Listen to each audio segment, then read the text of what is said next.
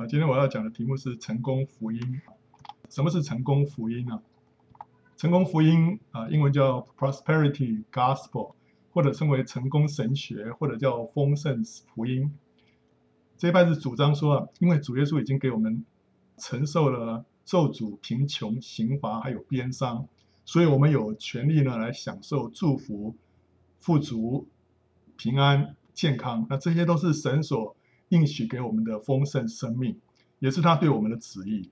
所以呢，疾病跟贫穷都不是神的旨意，都是来自于咒诅啊。所以我们不应该接受任何的疾病或者是贫穷。圣经里面他讲到说，主耶稣为我们受了咒诅，因此我们可以得到祝福啊。加拉太书三章十三节说，基督既为我们受了咒诅，就使我们脱离律法的咒诅，因为经上记着，凡挂在木头上的都是被咒诅的。所以这个咒诅已经主耶稣帮我们承受了，那他成了贫穷，使我们成为富足。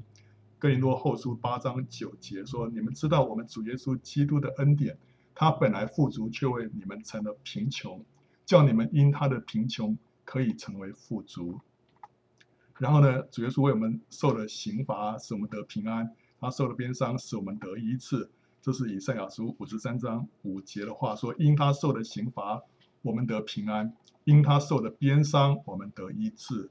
OK，好，所以这一切主耶稣都已经为我们承受了这些啊，这个困苦啊，这个贫穷啊，疾病咒诅啊，所以我们就可以得着一个丰盛的生命。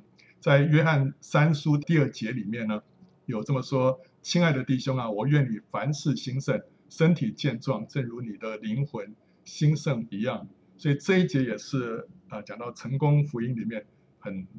啊，着重的一节圣经啊，因为这边讲到说，神在我们身上的心意，神在我们身上的祝福呢，有这三方面。第一个是灵魂兴盛的哈，然后呢，接着是凡事兴盛跟身体健壮。凡事兴盛呢，就包括富足，包括成功，还有卓越，还有幸福，对不对？啊，这些是我们所渴望得着的。身体健康呢，讲到健康长寿啊，然后灵魂兴盛就是表示我们需要先求。神的国跟神的义啊，这个我们灵魂兴盛在先，接着呢啊，我们神就会赐下赐下这个凡事兴盛跟身体健壮这一些祝福在我们的身上啊，所以这三方面呢都是神所要给我们的，这是成功福音所主张的。那这一派就主张要得着这些祝福的方法是什么呢？最要紧的就是要运用信心，所以你要有信心，一切根基就是你要对神有信心。然后呢，要有积极的思想跟宣告，思想里面不要有负面的思想，你就就是你的意念是怎么想，你就会怎么得着啊。这个是这一派的主张。还有你的嘴巴要积极的做正面的宣告啊。还有呢，要多多的奉献捐书，你越多的奉献，神就越多的赐给你。圣经里面说，你若能信，在信的人凡事都能。还有呢，你要大大的张口，我就给你充满。还有呢，少种的少收，多种的多收，这话是真的。所以根据这些经文呢、我们只要有信心，我们要跟神大大的张口啊，我们积极的思想，把神知道说神是一个很伟大的神，我们对他的这个期望啊，不要受到限制。所以我们对他有一个积极的想法，然后对我的一生有一个积极的想法，然后宣告出来啊，然后这个另外呢，我们多多的奉献啊，越多的奉献，神就会越多的。的回报你啊，所以这个是成功福音里面的核心。然后呢，成功福音是从二十世纪中叶开始就开始蓬勃发展。到了两千零六年的时候，美国那时候做了一个统计啊，美国基督徒当中有百分之十七的人就认同成功福音。那时候美国前四大教会里面有三间都在传讲成功福音。那现在全球最大的韩国如意岛纯福音教会也是以传讲这个成功福音著称的。那不过呢，有一些教会呢是成功福音为异端，说他是传的是另外一个福音。啊，成功福音的代表人物包括这个肯扬，肯扬是等于是打下这他们这个理论的根基了，那个最早的时候。然后后来是这个罗拔士，然后甘坚信，然后寇普兰，然后约尔奥斯汀啊，这个乔伊斯迈尔，然后辛班尼。然后还有那个韩国的赵雍基，这些人物啊、也许有些你看过、听过，有些也许这个不太熟悉。不，但是总而言之啊，这是成功福音里面的一些代表人物，他们的事工都非常的大，非常大，然后影响力也非常的远。那他的争议啊，我们知道物质上的祝福跟身体的健康都是神所赐的诸多美善恩典之一啊，这些都是神要祝福我们的。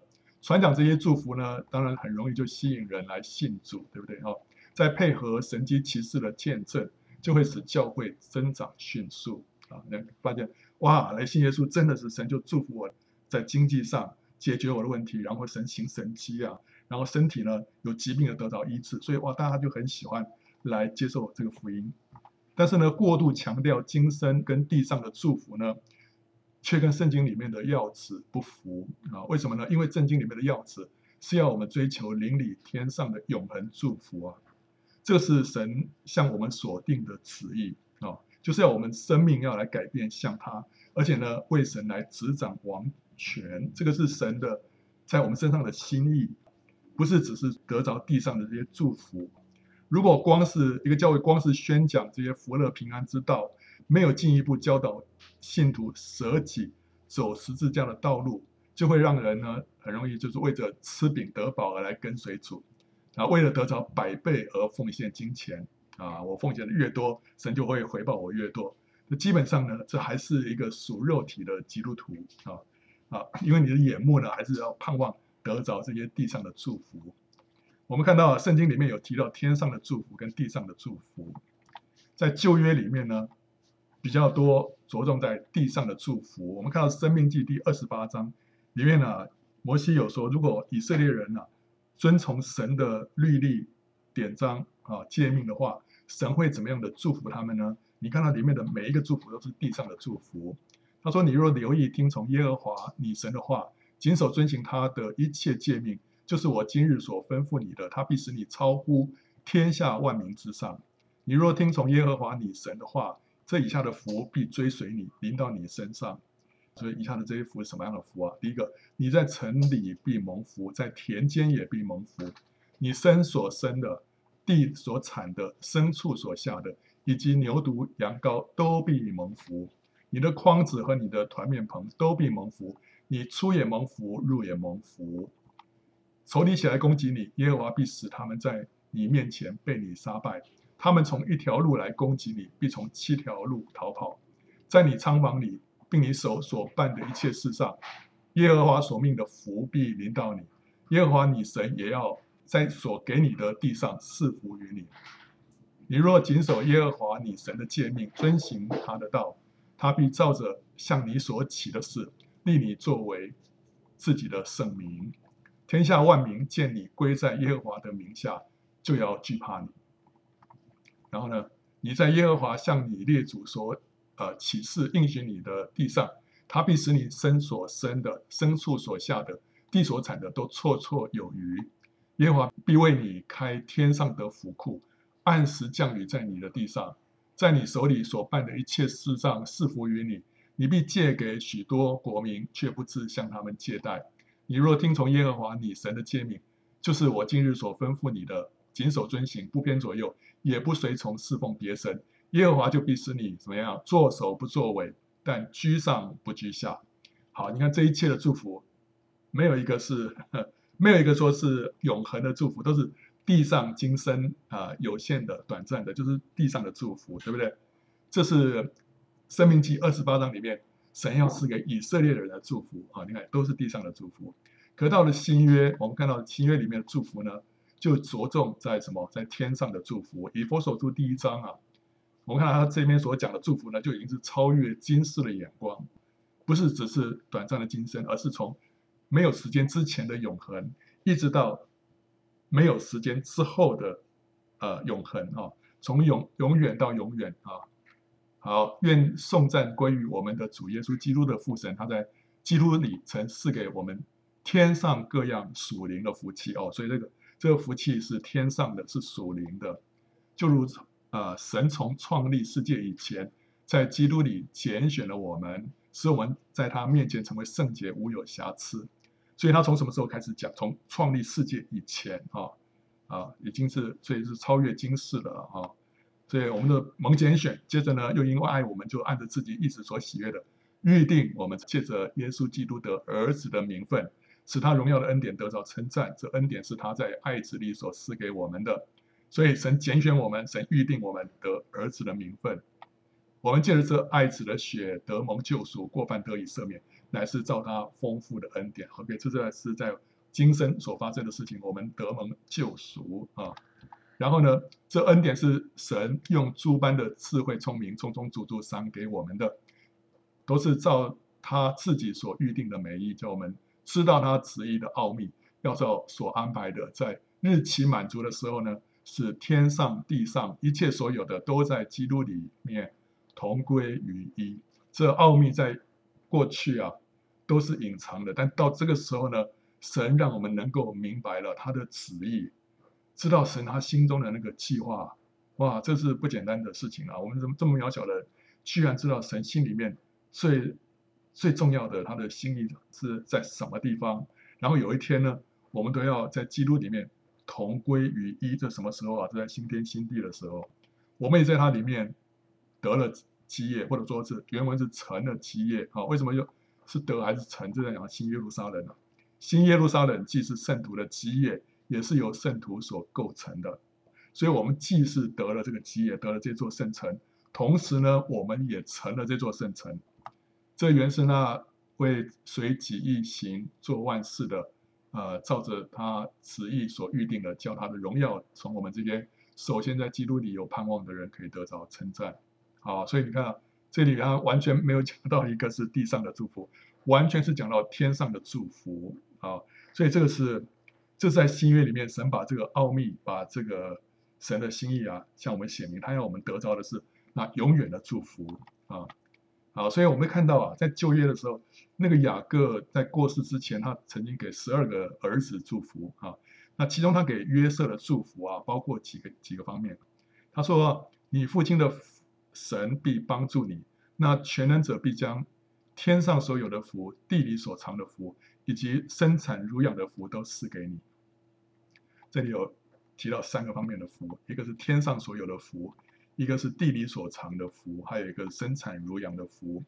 如果照着字义上来理解的话，天上所有的福是讲到天上的雨水跟甘露，地里所藏的福呢是讲到地里面的泉水啊。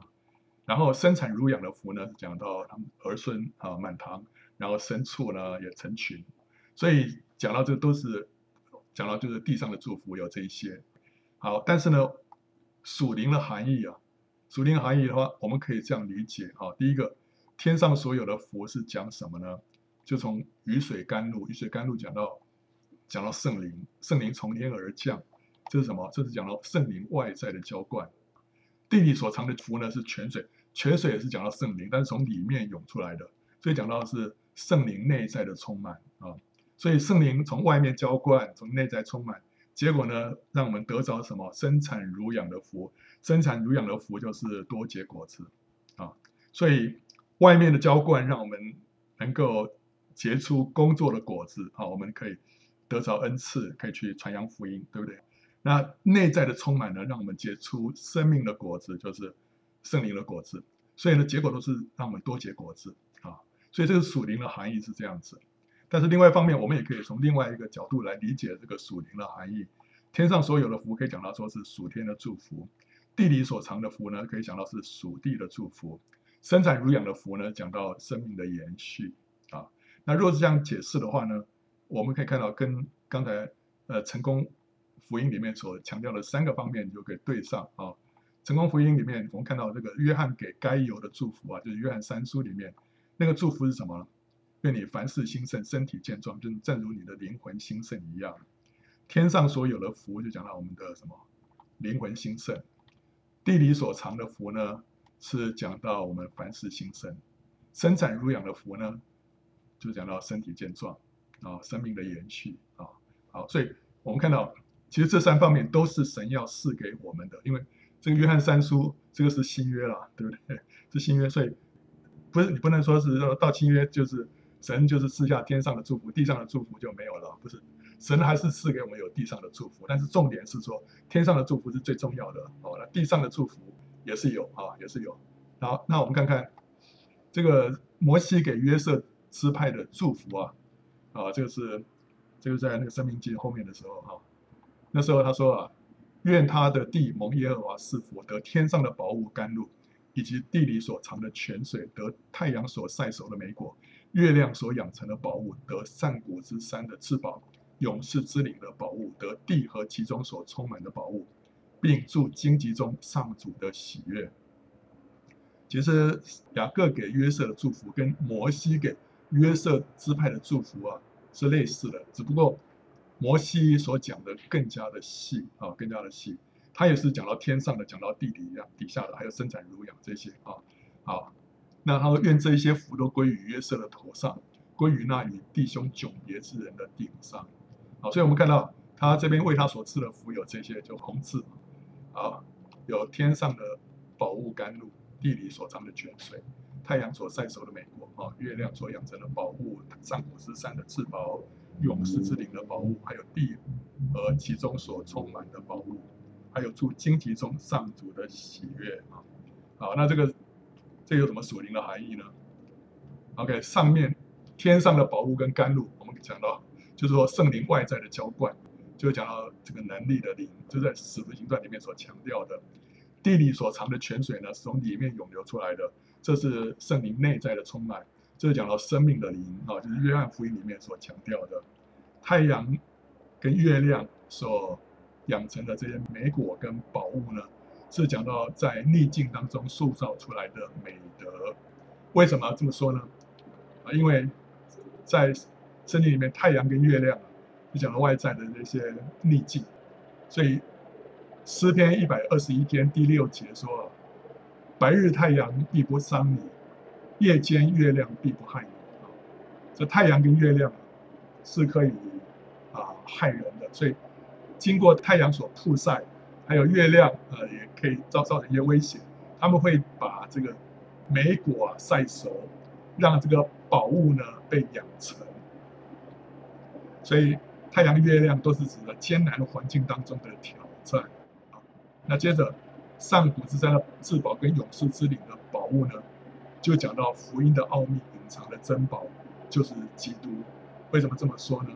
因为这上古之山还有永世之灵，讲到那个时间的长远。这在这长远的时间当中呢，有一些宝贝啊被隐藏起来了。但这些宝贝呢，到今天都要被显明出来啊。所以哥林多前书二章七节说。我们所讲的乃是从前所隐藏神奥秘的智慧，就是神在万事以前预定使我们得荣耀的，啊，所以这个是从前隐藏神奥秘的智慧啊。然后呢，这奥秘在以前的世代没有叫人知道，像如今借着圣灵启示他的圣使徒和先知一样啊。好，OK，所以这过去都是隐藏的。那这个奥秘是什么呢？神的奥秘就是基督，所以。约瑟支派他们所领受的一个祝福，就是上古之山的至宝，勇士之灵的宝物。这是什么呢？就是长久以来被隐藏的一个奥秘。这个奥秘是什么？就是基督啊。所以哇，这个祝福是什么？就是基督的自己啊。还有地和其中所充满的宝物是讲什么？地和其中所充满的宝物啦，英文是说，with the best gifts。of the earth and its fullness，啊，这 NIV 版本的，就从地和它的丰满里面所出来的最好的礼物啊。所以呢，应该这么翻，就是地和其丰满所生的宝物啊。这迦南地呢，就预表基督啊，迦南美地是预表基督，所以地的丰满就是基督的丰满。所以地和其中所充满的宝物呢，就是什么？就是基督的各样的。丰富啊啊，然后呢，住荆棘中上主的喜悦，就讲到说，这位与我们同在之神的喜悦啊，这位神他今天住在荆棘当中，荆棘就讲到我们这个罪人呐、摩西看到荆棘被火燃烧啊，荆棘讲到我们罪人，这个火呢，这个火焰就是讲到神，对不对啊？所以神居然跟我们罪人在一起啊，这以马内利的神与我们同在，所以这个。得着神的喜悦啊，啊，这所以这个是摩西给约瑟支派的祝福啊，所以我们看到旧约里面呢，这些祝福呢都是偏重在属地的。我们看到新约呢，这是属天的。在旧约里面，我们看到列祖啊，亚伯拉罕、以撒、雅各，他们都非常富有，约伯也非常富有，所罗门更是富有，对不对啊？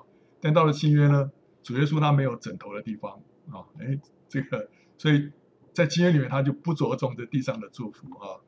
在旧约里面看到约瑟跟大卫都是容貌俊美，在新约里面呢，保罗跟主耶稣啊都没有佳形美容。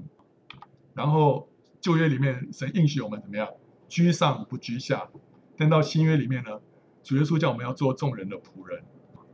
在旧约里面呢，神的祝福让我们多子多孙啊。但在新约里面呢，保罗是怎么样？保罗是独生的，没有小孩，对不对啊？在旧约里面呢，神应许啊，顺从他、听从他的诫命的话，会得着荣耀跟尊贵。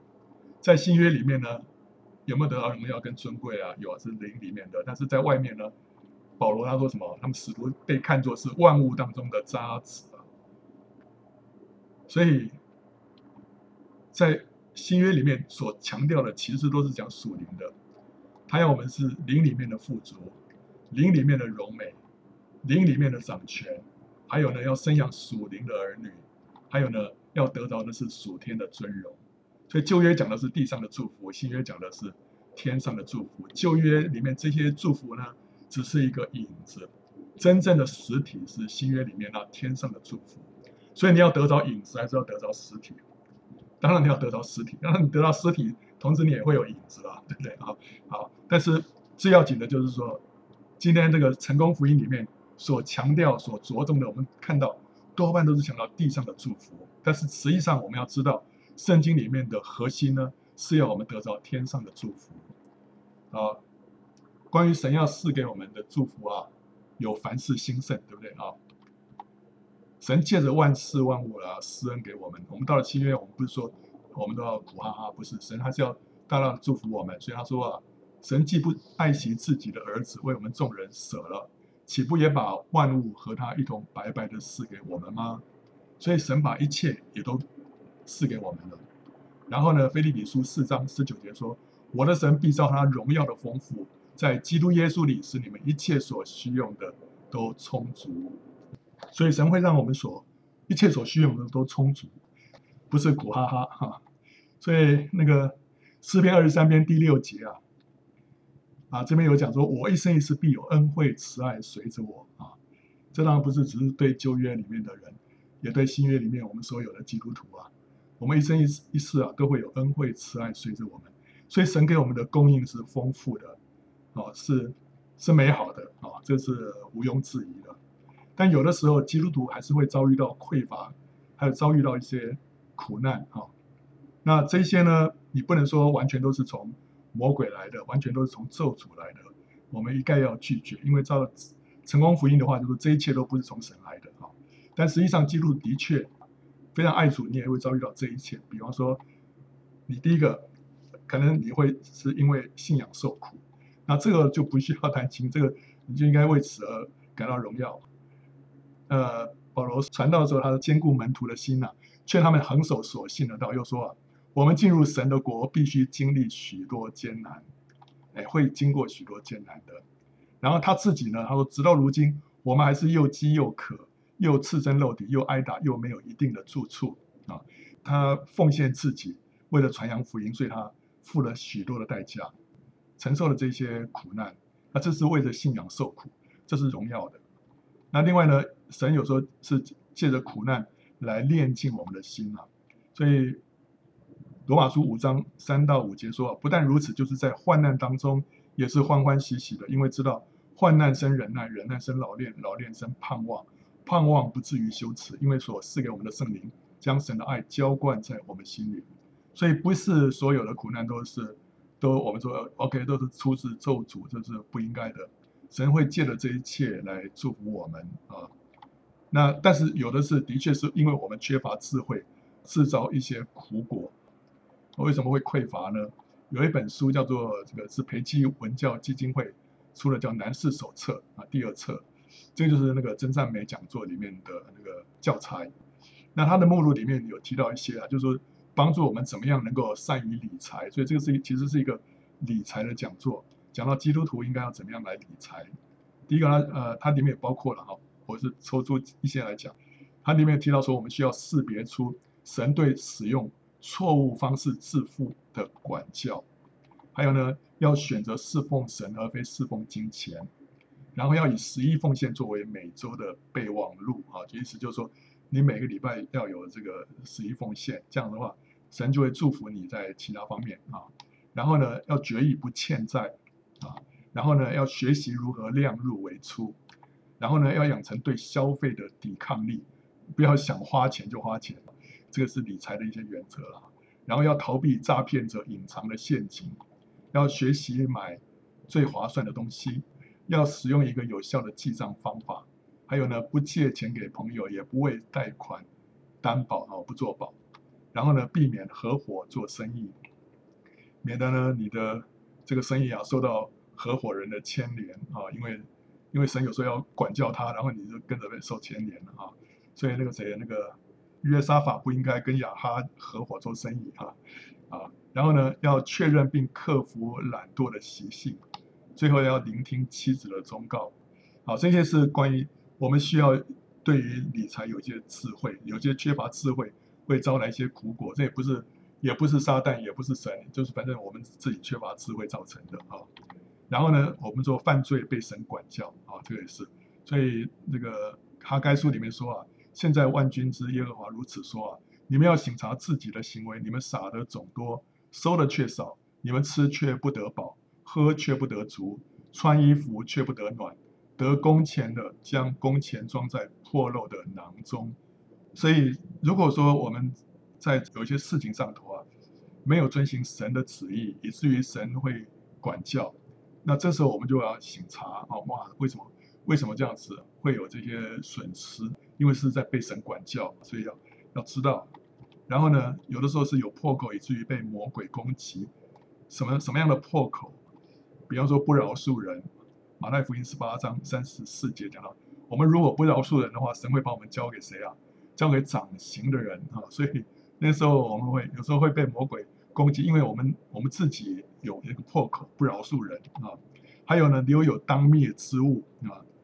约书亚记七章一节里面就是亚干的那个犯罪，他因为有当灭之物啊，没有去对付清楚，结果结果后来就成以整使整个以色列人遭殃啊，所以会有一些有些教会会教导我们说，家里面有哪些东西是当灭之物，要清干净。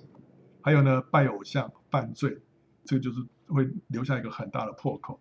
民数记二十五章第三节就是。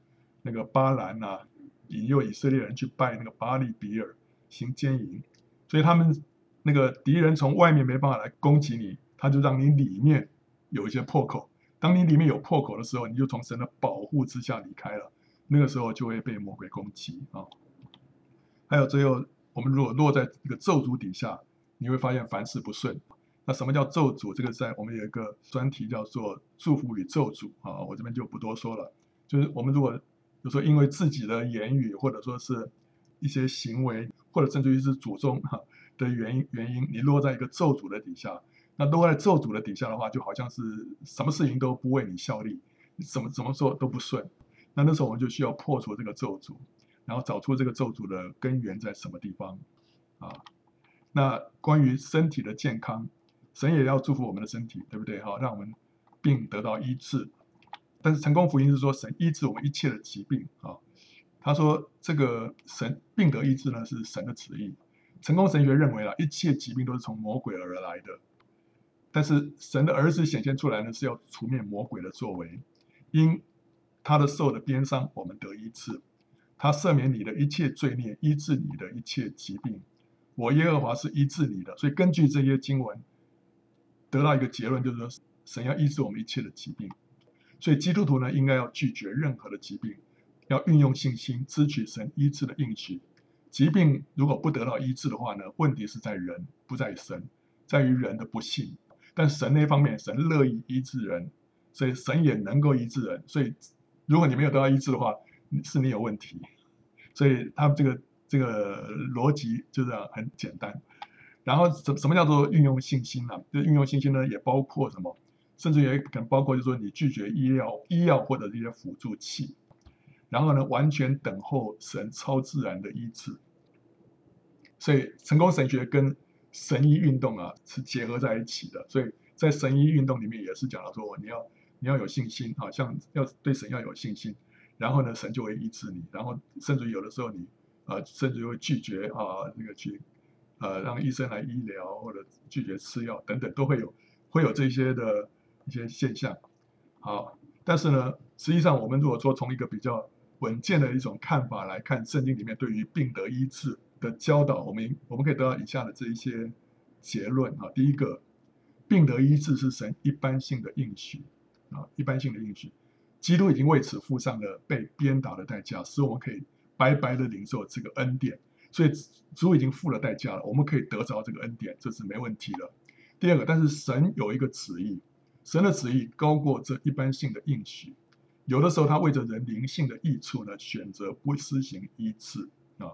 这怎么说呢？就好像说，一个父亲，他虽然已经帮儿子付了伙食费啊，学校的伙食费都一整个学期他都已经付了，所以这个儿子呢，他有权随时进到学校的餐厅里面去吃到饱啊，都没有问题，因为整个学期钱都付了。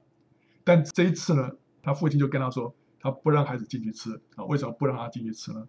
因为他认为孩子他现在应该要减肥了，不适合吃大餐一样啊，所以为着这个孩子的益处，他。选择他叫这个孩子不让孩子进去吃啊，所以一样的，今天基督已经为我们这个病得医治付了代价了，我们可以去领受这个恩典，领受这个祝福。但是呢，我们还是要明白神对我个人身上的那个旨意是怎么样，是不是我就是去宣告了，去去得着了，还是说呢，神这时候把那个疾病留下来是为了另外他有另外一个旨意啊？所以呢？有的时候神不医治人，那神什么时候不医治人呢？有几个可能的原因。第一个是什么？他会留下一个软弱，免得人骄傲自恃啊。这个例子我们呢很清楚，就是谁啊？保罗，对不对啊？保罗说：“又恐怕我所得的启示甚大，就过于自高，所以有一根刺加在我肉体上，就是撒旦的差役要攻击我，免得我过于自高啊。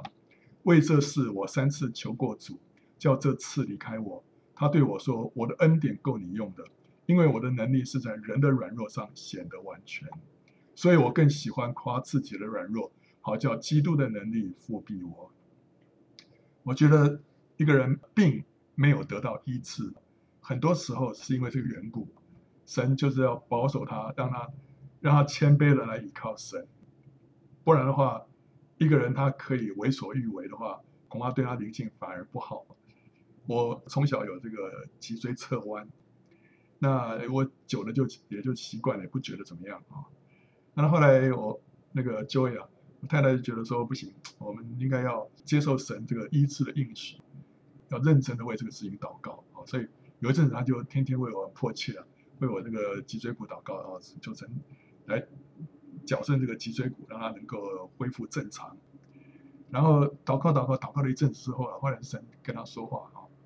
说什么呢？他说：“如果啊，如果这个 Jona 神有一天他这个病得到医治啊，他这个人会变怎么样？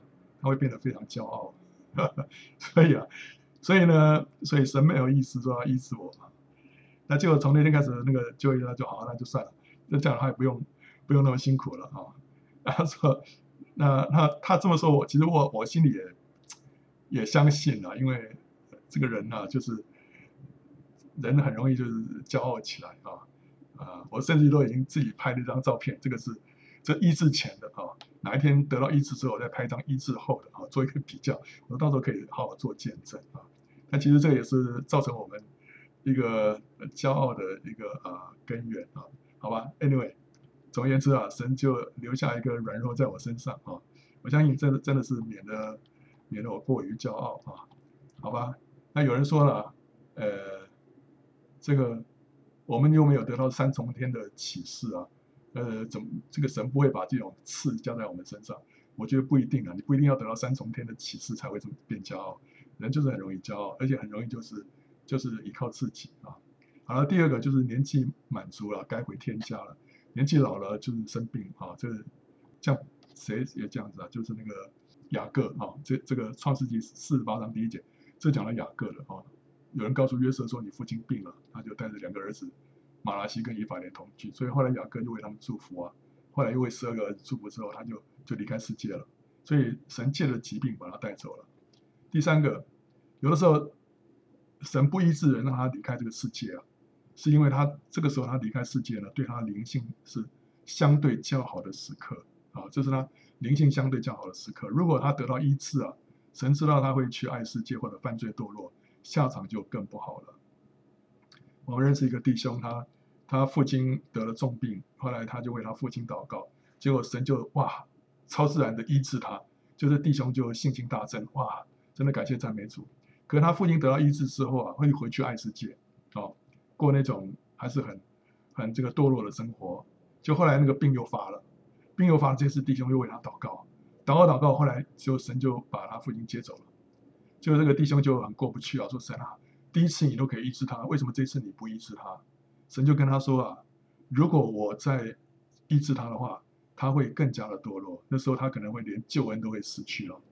我所以我要趁他还没有失去救恩之前，就把他接走啊。所以神有时候是就是说知道说一个人病得到医治，对他灵性到底是好还是不好。如果是说他这时候他正好是他在最最软弱、最倚靠主的时候啊。这时候把他接走，胜过于说把他医好了之后，他就觉得自己 OK 了，然后呢就为所欲为了。结果后来这时候再过世，这样就不反而不好，对不对啊？所以神知道什么时候是最好的时间点。有的时候神是借着把一个人接走啊，没有的医治他好，要震动他的家庭，使家人回转归向主。有的人他病得到医治了，哇，全家都很开心了，还是我行我素过过去的生活。但神把他家人当中一个带走，带到天家去了，就像一群羊哈，他要过河，不敢过去。结果这时候羊牧羊人会怎么样？他会把其中一只小羊啊，就抱起来，然后抱着小羊就过河了。这时候母羊啊，看到就会很着急，他就跟着赶快跟过去，他就跟过去了。跟过去之后，其他的羊群啊，就看到这母羊也过河了，他们就跟着其他都一起过河了。所以呢，神把一个小羊先带走，有时候会带领他的全家，跟着心也会转向天家啊。因为他们讲这个，突然会想到人生的意义，然后讲到说，我现在有一个有一个家人，现在在耶稣那边了，那我是不是应该要有一些啊？我心里面是不是也应该要来相信这位神？将来还我们还会有机会再团聚啊？好，那有的时候是因为一个人当打打打的仗，他已经打过了。神就召他返天家，准备要得奖赏啊！有时候我们看到一个很很劳苦的一个童工啊，就想过去了。但后来我们知道啊，因为怎么样？神知道他可以毕业了，所以就让他离开这个世界了。还有呢啊，那有的时候是为什么？有不是神不愿意医治，而是因为有一些拦阻，因为我们的不信，我们的有罪没有认，以至于拦阻了神的医治啊。这是很多的时候的原因是这样子。所以，所以神其实是愿意医治的，但是问题的确是在我们这边不信或者有罪没有认。我姊妹她那个，她那个十几年前从这个六个癌症得到医治哈，呃，医生都觉得说哇，这个是神迹。好，他在开始就是发现疾病之前的两个月，神就带领他天天悔改，天天悔改，好，认罪，从小到大的罪一直认认认。那这个认罪很帮助我们。后来可以得到神的医治啊，所以这是一个病得医治的一个秘诀。好了，我们可以站在神的应许上面，祈求和宣告神的医治。我们可以为这个事情祷告，一直到我们内心得着神已经医治的确据跟把握。我们可以这样宣告啊，可以再医治。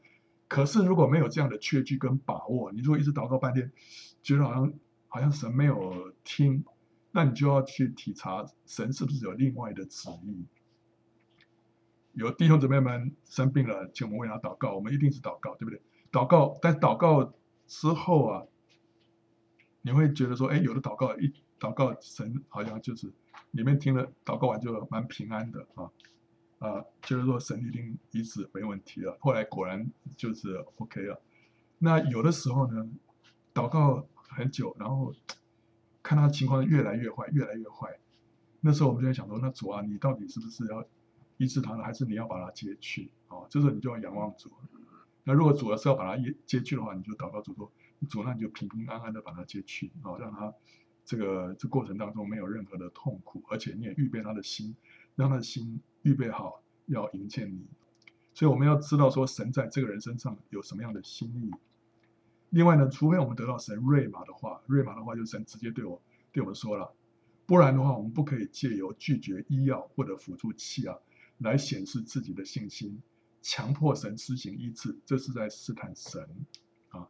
有时候我们参加一些这个聚会啊、特会啊，然后说：“哎呀，我们要有信心呐、啊，对不对？好，要有信心。”所以呢，为了表达自己的信心呢，我就药我也不吃了。医生我也不看了，然后那时候呢，我自己听到这样信息，我也就说啊，那我眼镜我也不戴了，好，我要我要宣告神医治我的这个近视眼，所以我现在开始我就表达我要有信心，我接受神的话，所以我就把眼镜就摘下来了。结果大概有两三个月的时间啊，都不戴眼镜，然后呢，就后来神没有医治了，所以我后来又把眼镜又带回来了啊。那我也知道说这不是只有我的，我知道另外有一个姊妹也是这样哈。一个传道，女传道。啊，OK。然后他只把老花眼丢了，后来但是后来还是带回来。就这表示什么呢？这表示说我们这个我们这个信心不是因为得到神的瑞玛，神的瑞玛就是神对个别对我说：“OK，我医治你了，好，你你这个不要去，不要再去戴眼镜了，你可以把这些呃拐杖丢掉了，你可以把你的药丢掉了。”这个神如果对你这样直接说话的话，你就可以这样做。不然的话呢，神没有说话，你把这样你这样做的话，你是要借着这样子要来强迫神来医治你。你看我神我都已经这样做了，你再不医治我，你你你 你你像话吗？你这样对吗？对不对？你不能这样子强迫神的，这是在试探神。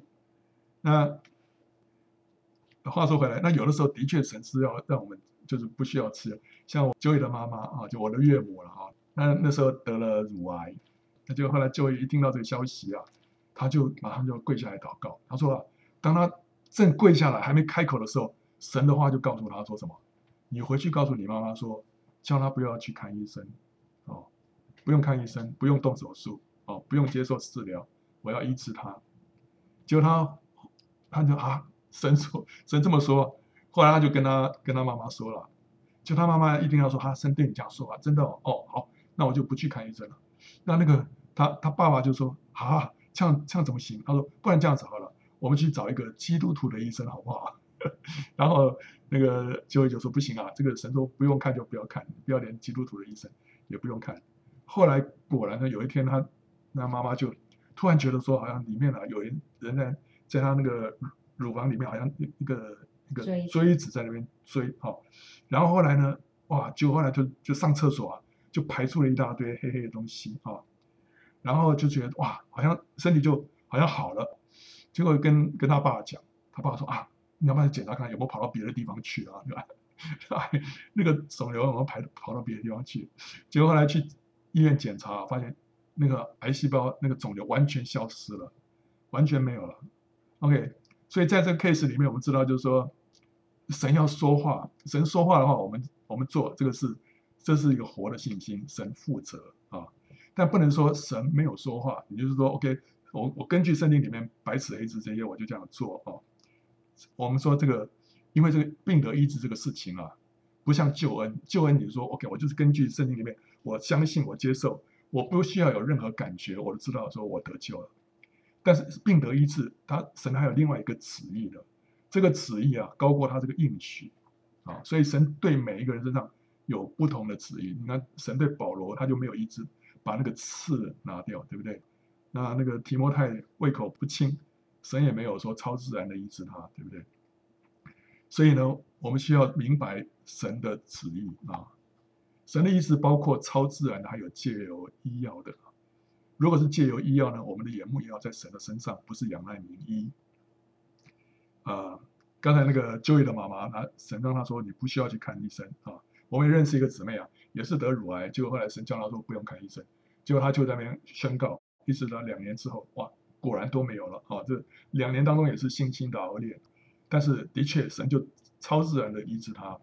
但 Joey 他自己呢，他自己是透过医药来得到医治的，这也是神的神的医治啊，对不对？那个医生看了他说，其实其实我是完全没有把握，因为到了癌症末期了，怎么还可能得到医治？所以他就是按照他正常的程序，该开刀开刀，该化疗化疗，该放射线治疗，放射线治疗做完之后居然都好了，他自己都难以相信啊。好了，神可以在祝福这些医疗的程序，但我们的眼目都是在神的身上。我认识一个爱主的弟兄，他那时候患了重病啊，就教会了哇，为他祷告，然后找这个最好的医生啊，最好的这个设备，就后来好了，居然就很奇妙的好了。然后他就回到教会里面做见证，然后：“哎呀，弟兄姊妹们，感谢主啊！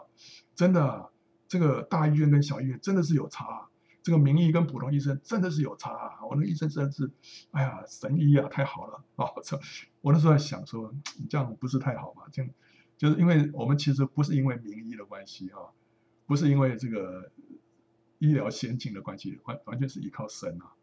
结果后来那个弟兄啊，没没有多久之后，后来病又复发了。”这次就过世了，那我不晓得是原因什么，但是我是觉得说，我们其实如果要做见证啊，我们就是眼目还是荣耀是归给神，我们不是把荣耀归给那些名医啊，因为真的是神是透过他来医治我们，我们感谢的源头还是还是神啊。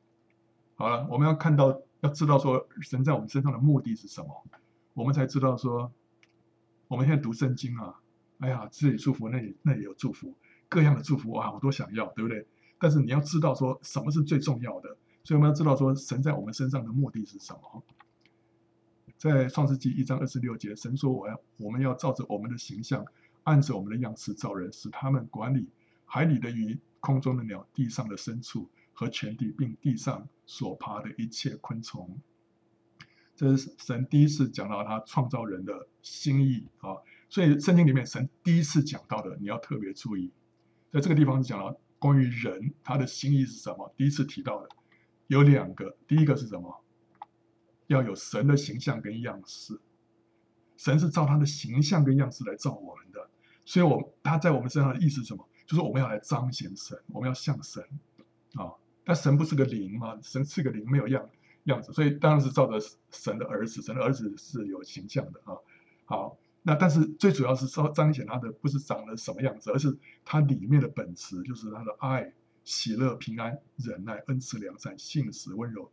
接着讲到神里面的那个性情，我们这方面要像神。第二个呢是要管理地上的一切，对不对？要管理万物，那就是说要为神掌权。所以要像神，还有为神掌权，这是神创造人主要的目的。像神。跟为神掌权，我们看到这两个中心思想啊，就贯穿整部圣经，从开始到末了。我们看到这两个主题呢，就一再的出现。像在圣经里面，像神呢是由祭司来代表的，掌权是由君王来代表的。在圣经里面有两种职分，是需要在当事人的头上倾倒膏油的，需要膏他们的，他们才能够正式上任。一个是祭司，一个是君王。基督的意思就是受膏者的意思，所以主耶稣他是一个，他是受膏者，他领受的恩膏是什么样的恩膏？一个是祭司的恩膏，一个是君王的恩膏。所以主耶稣他是身兼祭司跟君王的职分。呃，在撒迦利亚书第六章十二节到十三节，万军之耶和华如此说：看哪，那名为大卫苗裔的，大卫苗裔是谁？就是主耶稣了啊，基督。他要在本处长起来，并要建造耶和华的殿。他要建造耶和华的殿，并担负尊荣，坐在位上掌王权，又必在位上做祭司，使两职之之间筹定和平。所以他有两个职分，一个是掌王权，一个是做祭司。啊，呃，所以这个是基督他，他有这两个职分。然后你看到那个在撒迦利亚书里面前面第四章里面，看到有一个。金灯台旁边有两棵橄榄树啊，然后呢，那个那个撒迦利亚就问天使说：“哎呀，这什么意思啊？”那天使跟他说：“那两棵橄榄树就是两个受膏者啊，站在普天下之主的两旁，所以说有两个受膏者。那这两个受膏者是谁？一个就左边这个是大祭司约书亚，右边这个呢是省长所罗巴伯，就下等君王的职分。”所以这两个是要受膏的啊，受膏的。那这两个要受膏者，一个就是要来向神，一个是要来掌权。怎么说祭司是要来向神啊？我看祭司他所穿的衣着，他里面最主要的一个衣着叫做以弗得，就是身上穿的这件这个围裙，这个叫以弗得。那以弗得它它的这个编织非常特别哈，圣经里面特别讲到说，它是用几样的线所织成的，包括什么金线，还有蓝色、紫色、朱红色的线，还有捻的细麻。就是蓝色、紫色、朱红色线，还有捻的细麻，在会幕里面很多地方都出现。那这边是多了一个金线。好，那这几样的线，它有它有属灵的含义。金线是代表神性啊，神神的性情。然后呢，蓝色的线是代表什么？代表属天。紫色呢，代表君王。朱红色的线呢，代表救赎，代表牺牲。细麻呢是白色的，白色代表公义圣洁啊。属天啊，属天就是对应到四福音，你就知道属天是什么。讲到阴，对不对？君王呢，狮子；救赎呢，讲到牛，对不对？啊，牛是被先做牺牲的啊。然后公义圣洁呢，讲到人，对不对？啊，好，鹰、狮子、牛跟人这四个方面是讲到基督的四方面的身份啊。所以四福音里面表明基督的四重身份，就是鹰、狮子、牛跟人。所以这里有四样的线，祭司他的衣袍上面就这四样的线。所以意思就是什么？祭司他是在干什么？他是要来代表神，而且彰显基督。他身上有了金色的线，他是代表神的。然后呢，有另外这四样的线，是表示他在彰显基督。啊，好，所以他的衣袍在彰显基督，还有他。这个肩头上有红玛瑙，红玛瑙上面呢有刻着以色列十二支派的名字，就讲到祭司他怎么样，他承担承担这个以色列的十二个支派，就大祭司把神的子民扛在肩上啊，然后呢，他有胸牌，胸牌上面有十二个宝石，十二个宝石上面刻着以色列十二个支派的名字，讲到说大祭司把神的子民抱在胸怀，放在心上，所以他的衣着啊。都是在在的来彰显什么？彰显基督的特质。所以大祭司呢是象征，还有彰显基督。那基督呢又是彰显神，因为基督乃是神的像，因为没有人见过神，但是基督把神彰显出来了。那大祭司呢，他又象征跟彰显基督，所以祭司呢，他是在像神的这一方面是一个重要的一个职分啊。然后呢，掌权是君王所代表的职分。基督他身兼祭司跟君王呢，那我们呢？我们是基督徒，我们基督徒的意思就是我们是小基督了，所以我们也身负这双重的职分，我们也身身负祭司跟君王的职分，就是为了要什么？要彰显神，还有为神掌权。这是神创造人的目的，也是今天我们活在这个世上，神在我们身上两双重的使命啊。那关于掌权。什么叫掌权？为神掌权呢？就是借由祷告捆绑魔鬼邪灵，攻破人内心的坚固营垒，使人归服基督。所以这个是为神掌权。像神这一方面呢，我们看到借着怎么样完成呢？就是借着圣灵内在的充满。掌权呢，是借着圣灵外在的浇灌。圣灵的内在的充满，就是讲在约翰福音里面所讲的圣灵，他用水，还有用吹气。来那个象征圣灵外在的浇灌呢，就讲到《使徒行传》里面的圣灵，它像是火，对不对啊？火焰的舌头，还有呢，像一阵大风。所以这是圣灵的两个方面，分别是为了要让我们，一个是像神，一个呢是为了让我们得着恩赐，能够为神掌权。所以呢，得着这个生命的灵，会让我们结生命的果子啊。得着这个能力的灵呢，是让我们能够结工作的果子。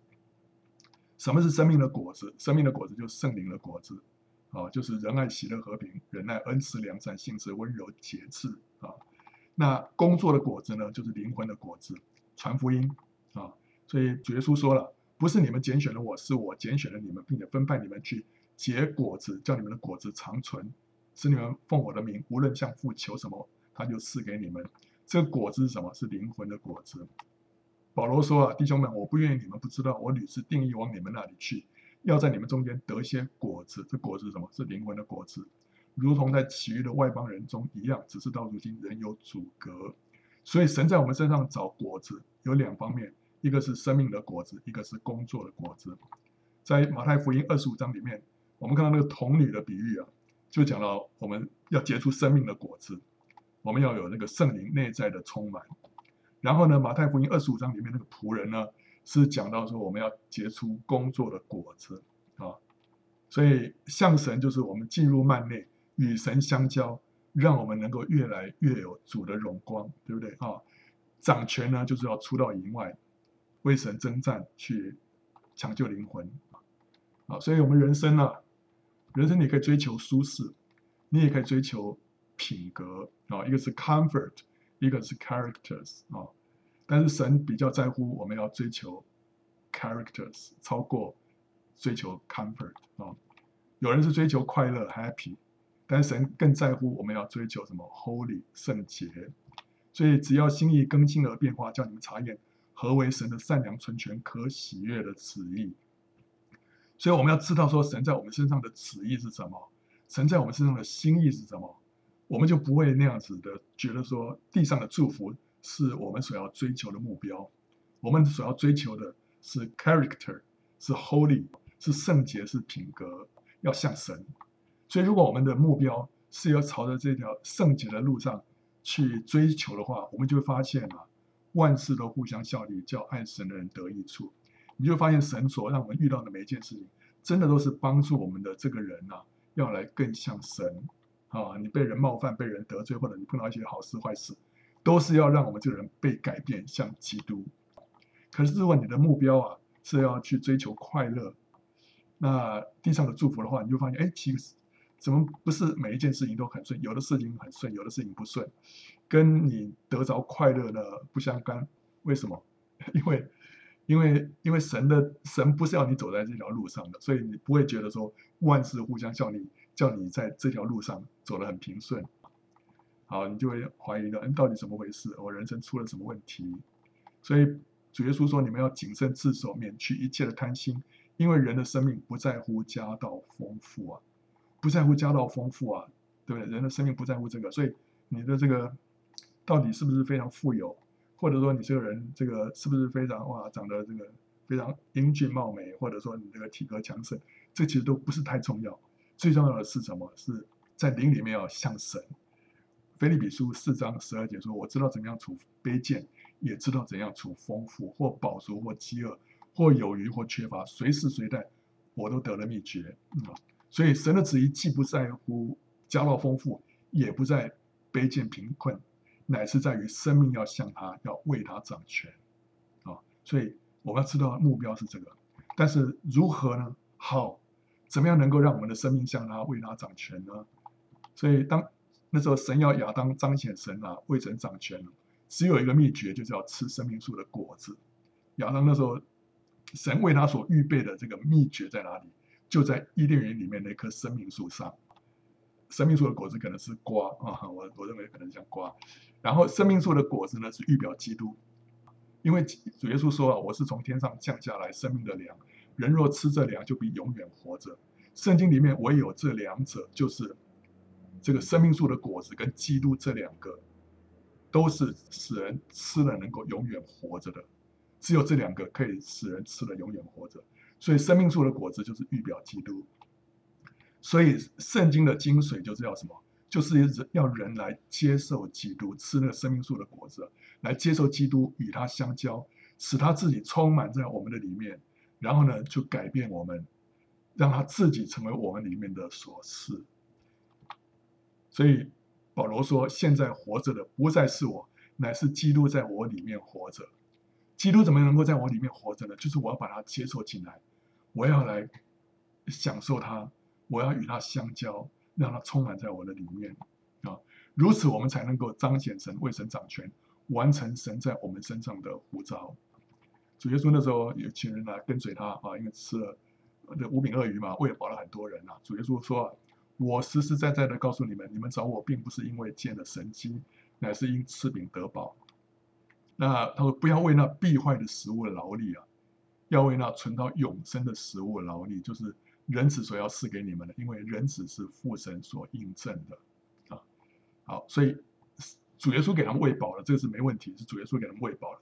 但是呢，主耶稣不要他们停在这里，主耶稣要他们什么？要来吃这个永生的食物啊！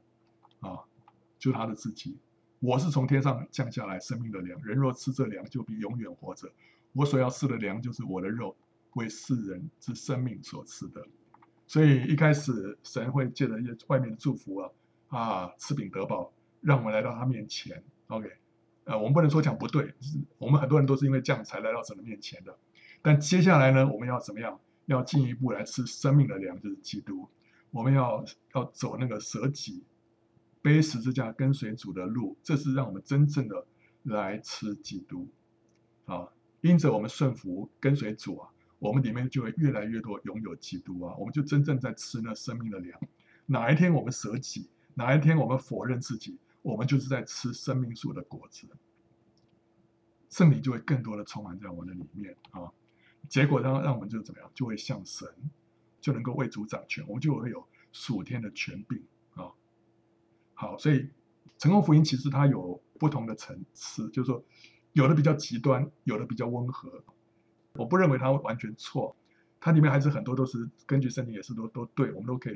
比方说我们要我们要讲信心的话，我们要这个对神要有一个大的信心、看见跟渴望。而且我们对于神能够在我们的生命里面行神迹啊，它可以解决一切的问题，我们要有这样的信心，这是 OK 的啊。然后我们也要尽量的凭信而活。但是另外一方面，我们不是把我们的眼目放在地上的祝福上面啊，我们一定还要往前的，要离开基督道理的开端，要进入完全。感谢主，所以我们知道我们的目标在哪里，我们就不会被。啊，一些旁枝末节的事情分了我们的心